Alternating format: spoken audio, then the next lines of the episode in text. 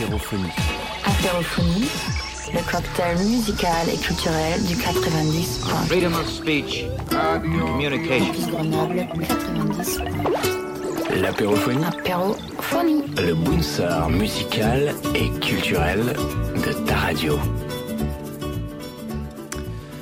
Bonjour à toutes, bonjour à tous ou bonsoir. En fonction du moment où vous écoutez cette émission, vous êtes sur Campus Grenoble 90.8 où vous nous écoutez et réécoutez via le site de la radio et sa fonction podcast euh, en passant par www.campusgrenoble.org. C'est l'apérophonie, les soirs à partir de 18h, rediffusion le lendemain à 8h. C'est l'apérophonie, mais comme on n'a plus de budget, ben, il n'y a plus rien à boire, évidemment à consommer avec modération bien entendu. Une émission avec un programme fort chargé aujourd'hui puisque nous recevons Aurélie et Christophe qui viennent nous parler du NSK rendez-vous numéro 2. C'est cela même. Bonjour. Bonjour. Et puis euh, Jeannie qui a de la suite dans les idées nous avait annoncé qu'elle parlerait d'un écrivain espagnol et donc elle va le faire. Bonsoir. Hola. Ah mince, Hola, ¿qué tal? Muy bien. mince, je peux pas faire mieux moi. Je, je- Una cerveza, por favor. si, voilà, j'ai tout donné là. J'ai C'est pareil. J'ai Voilà. tout fait d'un coup. Euh, avant d'attaquer à parler littérature, est-ce que en quelques mots vous pouvez présenter le concept du NSK, s'il vous plaît? En quelques mots, je laisse euh, Aurélie parler en quelques mots. Alors, euh, je dirais que le, le NSK Rendez-vous Grenoble est un festival insolite et insolent, euh, comme j'aime bien l'appeler. Euh, quelques mots, en fait, euh, le, mouvement artistique euh, d'avant-garde Neue Slowenische Kunst, NSK, est né en Slovénie au début des années 80. Et il a assez révolutionné, en fait, la, on va dire, la scène yougoslave et la politique yougoslave en son temps. Il était... en fait, il y avait plusieurs collectifs d'artistes différents, des plasticiens, des musiciens, peut-être l'entité la plus connue par l'Aibar, une troupe de théâtre, des graphistes, des philosophes. Et c'était un peu un mouvement d'avant-garde qui, euh, qui est venu mettre un coup de pied dans la fourmilière de la Yougoslavie des années 80. Et qui continue Et qui continue, bien sûr, qui continue avec ses différentes entités.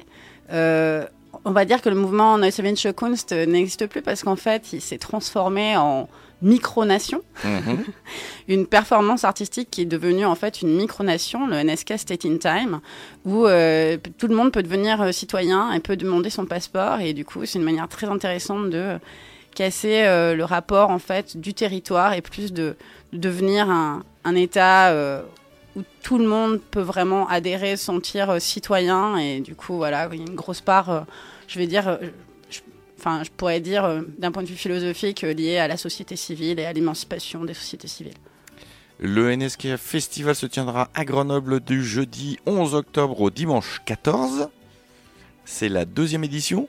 Oui, tout à fait. Et dans ce cadre-là, on pourra, comme l'année dernière, euh, récupérer son passeport NSK ou pas? Alors, on a des, euh, des fiches pour euh, faire les demandes de passeport, effectivement, en fait. Donc, comme l'an dernier, en fait, vous pourrez remplir une fiche à envoyer euh, en Slovénie pour demander votre passeport NSK. Et cette année, on aura Andrei Savski, en fait, donc qui donnera une conférence et viendra inaugurer une exposition de Irvine, qui est l'un des membres fondateurs du mouvement Neue Slowenische Kunst et l'un des membres fondateurs du NSK State in Time. Donc, du coup, en fait, tout le monde pourra venir discuter un petit peu avec, euh, avec Andrei pour savoir comment devenir citoyen du NSK. C'est ça. Et devenir euh, une sorte de méta-citoyen. Exactement. Et de manger toutes les frontières euh, qui existent, euh, les vraies comme celles qu'on a dans la tête. Absolument. Eh bien finalement, ça se raccorde pas, pas trop mal à ton sujet de, de roman, Janie, n'est-ce pas? Oui, effectivement, les frontières réelles et imaginaires. Également le, le rapport au réel, ce sont les thèmes que j'ai envie d'aborder ce soir. Donc c'est un roman d'un écrivain espagnol. Oui, c'est Javier Cercas. Ah, tu le dis bien. Euh, ça a trait aussi au, mensonge et à la vérité. Absolument. Et euh, Javier Cercas écrit La fiction sauve, la réalité tue.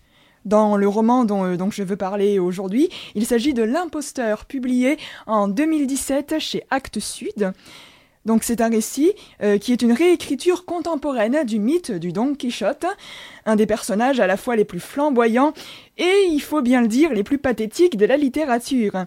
Donc pour rappel, Don Quichotte, de son vrai nom euh, Alonso Quijana, c'est ce pauvre et vieil hidalgo euh, du XVIe siècle qui décide de réinventer toute sa vie en s'improvisant chevalier. On le connaît pour euh, ses folies, ses extravagances et son idéalisme, euh, notamment par exemple dans sa très célèbre scène de combat contre des moulins à vent qu'il prend pour des géants destructeurs. Moulins à vent qui euh, actuellement pourraient nous faire penser au hasard à notre administration, mais je m'égare. et donc, que devient Don Quichotte sous la plume de Ravière Cherkas On suit dans l'imposteur une enquête sur Henrik Marco, qui est une icône nationale antifasciste, un leader syndicaliste, un délégué aussi d'une célèbre et puissante association de parents d'élèves, mais aussi et surtout un membre euh, de la célèbre association des rescapés du camp de Mauthausen. Henrik Marco, donc comme Don Quichotte, s'est forgé euh, l'image d'un valeureux combattant, mais tout bascule en juin 2005, où un historien, L'auteur lui-même, qui se met en scène, découvre l'incroyable imposture, à savoir que Henrik Marco a inventé toute sa vie et qu'il s'est bâti le plus stupéfiant des romans euh, avec sa propre existence. Puisqu'en vérité, il n'a jamais quitté euh, la masse des résignés. Il a été prêt à tous les accommodements pour euh, survivre pendant le régime fasciste. Dès lors, une question se pose. Comment les médias comment les politiques et comment Henrik Marco lui-même euh, vont-ils réagir à l'éclatement d'une telle mystification? Et surtout qu'est-ce que cela nous dit de l'histoire avec un grand H et de notre besoin de héros nationaux euh, souvent un petit peu trop facilement fabriqués? Les réponses, bien sûr, ou des bribes de réponses sont dans le livre en question, mais pourquoi je vous présente ce roman? Eh bien tout d'abord parce que c'est une satire acide du business autour du devoir de mémoire et des limites du souvenir historique.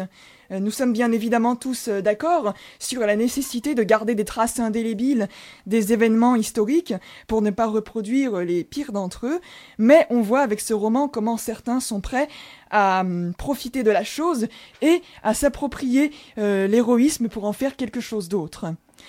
Ce qui frappe aussi dans l'imposteur, c'est le grand déni des, adorateurs de héros que nous sommes tous plus ou moins malgré nous, et sur le fait un déni sur le fait que l'écrasante majorité des gens a été, pendant les heures sombres de notre histoire, euh, consentante et silencieuse, mais simplement pour survivre, bien sûr. Comme dit l'adage, ni héros, ni salaud. On est en effet bien loin du mythe du tous résistants mhm. ou tous insoumis qui a eu lieu pendant un certain temps en France, mais également en Espagne, euh, qui est le pays cadre de ce roman. Le tour de force euh, de ce livre est par ailleurs de se présenter comme une chronique, euh, comme les recherches authentiques d'un véritable historien, alors qu'il s'agit de l'auteur lui-même, mais tout y est furieusement réaliste, jusqu'aux photographies et documents aux allures d'archives incorporés au texte. C'est donc un livre qui questionne euh, très fortement la frontière mythe et réalité, et qui questionne aussi à la fois l'écrivain et le lecteur. En effet, qui d'entre nous n'a jamais été Don Quichotte une fois dans sa vie? Qui d'entre nous n'est pas Henrik Marco, oscillant sans cesse entre vérité et mensonge dans nos interactions sociales? En société, partout autour de nous, ne cherchons-nous pas tous, plus ou moins consciemment, à écrire notre mythe personnel, à porter un masque, à être plus ou moins un, voire plusieurs personnages dans une volonté de porter nos valeurs? Avec ce livre, euh, Ravière Cherkas questionne euh, enfin le besoin vital et viscéral de fiction, euh, comme pour le malheureux Don Quichotte, et puisque en effet la fiction aide souvent à se construire une réalité pour survivre et accepter l'inacceptable dans un premier temps, ou du moins pour ne pas se laisser détruire en vue de pouvoir porter autre chose et de pouvoir essayer de faire de son idéal une réalité. Dans l'imposteur, comme dans l'œuvre majeure de Cervantes cinq siècles auparavant, les frontières entre mythe et réalité se brouillent, le mensonge et la fiction sont tantôt des voiles, des protections, des boucliers, du déni, Tantôt, au contraire, la plus belle façon, à travers l'art et l'écriture, de nous faire voir, mais sous un prisme différent, euh, la réalité. Après tout, Stendhal n'écrivait-il pas que écrire et surtout écrire un roman, c'est, je cite, promener un miroir le long des fanges de nos chemins, et même des chemins les moins recommandables, surtout ces chemins-là, pour pouvoir les faire évoluer. Allez, je vous propose de terminer sur un tout petit extrait donc euh, de l'imposteur de Javier Cherkas, dans lequel euh, le journaliste et historien, également euh, l'auteur, discute avec un collègue de ce mystérieux Henrik Marco. On rappelle que c'est aux éditions Actes Sud et que c'est sorti euh, en poche chez Babel. Mm. Il y a un très bel éditeur. 2017, Ouais. oui, excellent éditeur de littérature étrangère, une belle euh, porte ouverte. Absolument. Alors, donc euh, nous avons ce passage, un dialogue entre le personnage central journaliste et son collègue. À vrai dire, j'en ai marre de la réalité. Je suis arrivé à la conclusion que la réalité tue et que la fiction sauve. J'ai maintenant besoin d'un peu de fiction. Santi a éclaté de rire. Alors, avec Henrik, tu ne vas pas être déçu, a-t-il expliqué. Henrik, c'est de la pure fiction. Tu n'as pas compris? Il est tout entier une énorme fiction, qui plus est, une fiction incrustée dans la réalité, incarnée en elle. Henrik est comme Don Quichotte. Il ne s'est pas résigné à une existence médiocre et a voulu mener la grande vie. Et comme cette vie n'était pas à sa portée, il l'a inventée. Tu parles de Marco comme s'il était un héros, ai-je remarqué. En effet, il l'est, un héros et un scélérat, les deux à la fois ou un héros et un scélérat et aussi un roublard. L'affaire est compliquée, mais intéressante. Voici donc pour euh, une entrée en matière euh, dans l'histoire de ce Don Quichotte moderne, et puisque nous sommes sur euh, Don Quichotte, j'aimerais rendre un petit hommage au passage à Jacques Brel, qui a écrit cette magnifique comédie musicale, dans laquelle lui-même a interprété ce vieux chevalier fou, Don Quichotte. C'est donc l'homme de la Mancha. Je vais tenter de personnifier un homme. Venez, suivez le cheminement de mon imagination et vous le verrez. Son nom? Alonso Quijana. Il conçoit le plus étrange projet jamais imaginé. Devenir chevalier errant et jaillir dans le monde pour en redresser tous les torts. Ne plus être le simple Alonso Quijana, mais un preux chevalier connu sous le nom de Don Quixote de la Mancha. Écoute-moi, pauvre monde, insupportable monde, c'en est trop, tu es tombé trop bas. Tu es trop gris, tu es trop laid, abominable monde. Écoute-moi, un chevalier te défie. Oui, c'est moi, Don Quixote, seigneur de la Mancha, pour toujours au service de l'honneur.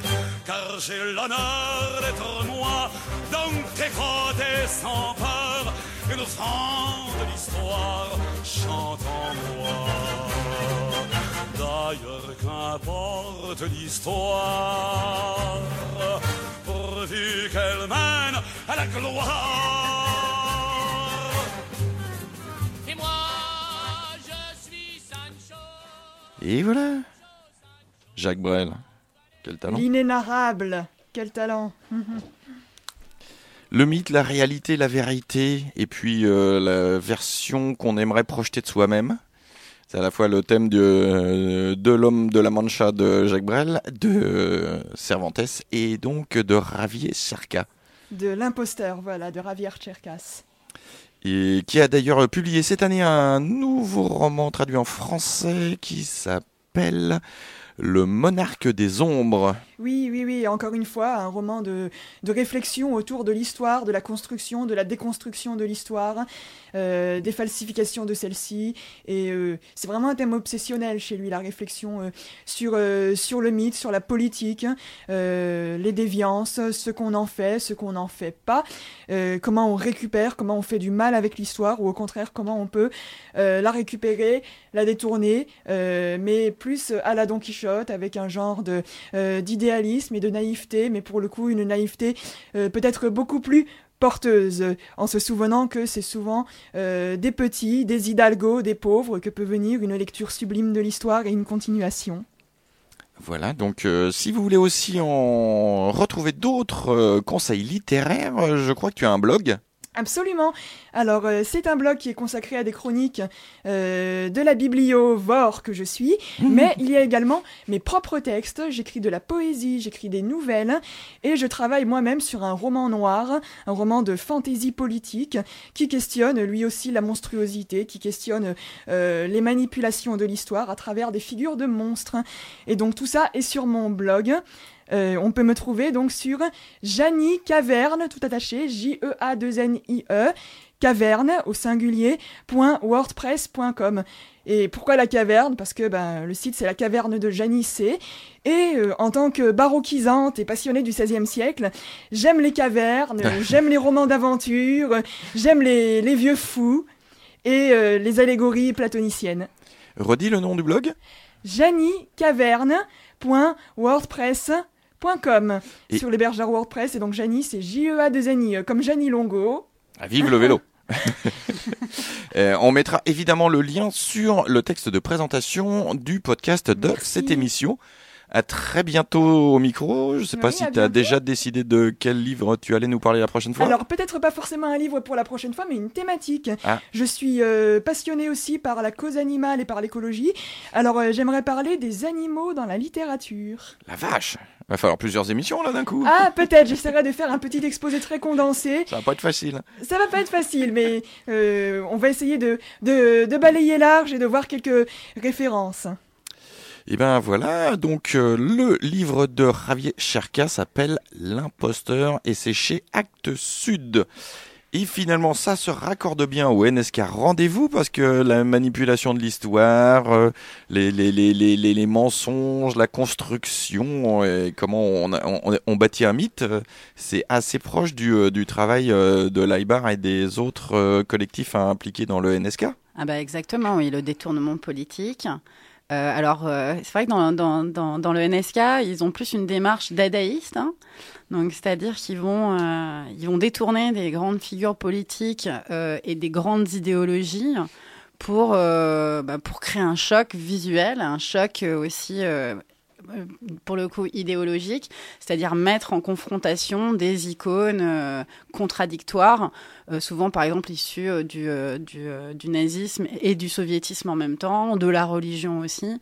Euh, voilà, comme un espèce de jeu euh, assez. euh, Ouais, assez, assez troublant quand on connaît pas, et puis ensuite euh, c'est assez, euh, c'est assez ludique et euh, il y a quand même beaucoup de, de dérision et de, d'ironie là-dedans, mais c'est vrai qu'il faut euh, en permanence interroger euh, les figures euh, idéologiques, euh, interroger la politique, interroger ce qui se cache derrière tout ça.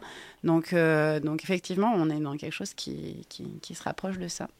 Alors en fait, dans le travail que, que vous allez montrer pendant le, le NSK Rendez-vous de, de Grenoble, justement, on va pouvoir prendre le temps de regarder et, et de discuter, de, de se faire expliquer, parce qu'il y aura une conférence, il y aura euh, des expos, etc.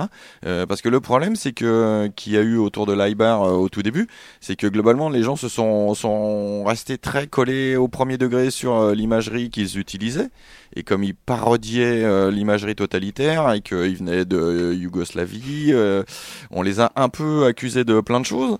Et en fait, personne a vu au départ qu'il y avait une grosse ironie à utiliser tous ces symboles et que quand on est sous un régime dictatorial, l'utilisation des symboles n'a pas le même effet que quand on est dans une démocratie, comme ça pouvait être le cas pour nous à l'époque.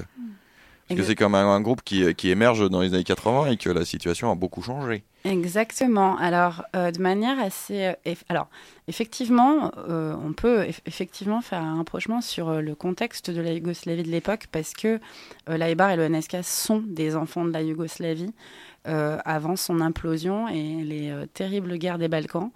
Euh, en Yougoslavie, effectivement, ils sont rentrés, euh, ils sont vraiment rentrés en confrontation avec l'État.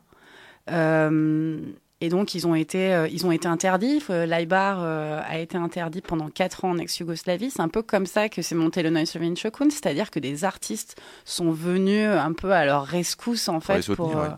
voilà, pour les soutenir. Même leur premier concert Leur premier concert n'a pas Oui, eu lieu, quoi. Leur premier concert n'a pas eu lieu. On- on- Pas on- mal. à l'époque, il faut savoir que voilà, en Yougoslavie, euh, le, le- le maréchal Tito venait de décéder. On était encore dans une société autoritariste.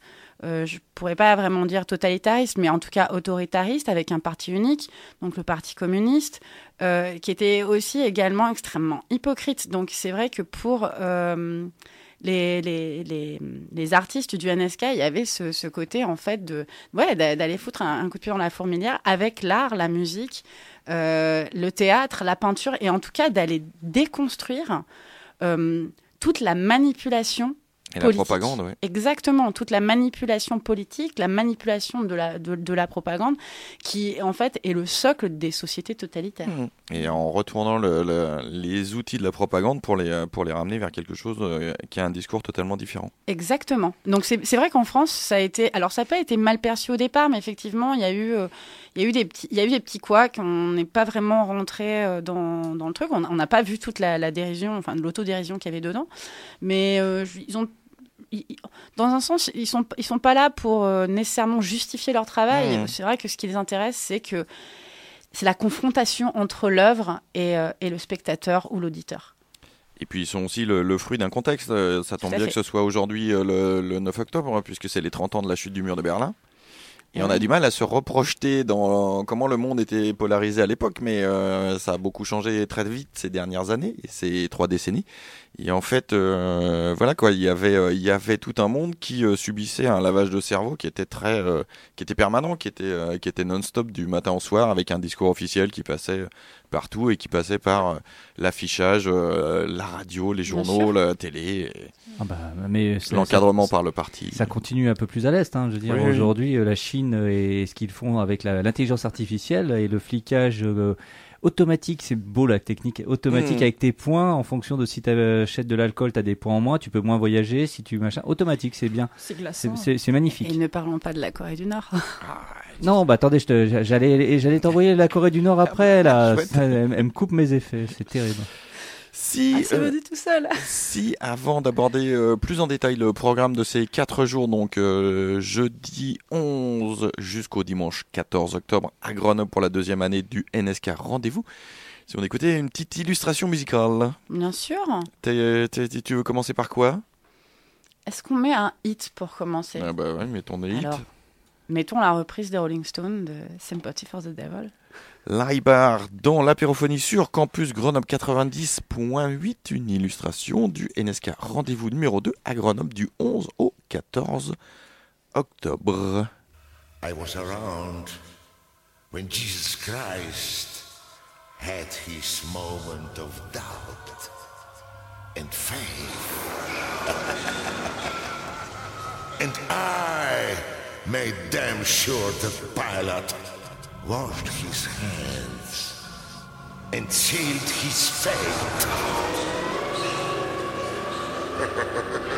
Mr. Mitchell, hope you guessed my name, but what's puzzling you is just the nature of, it's just the nature of my game.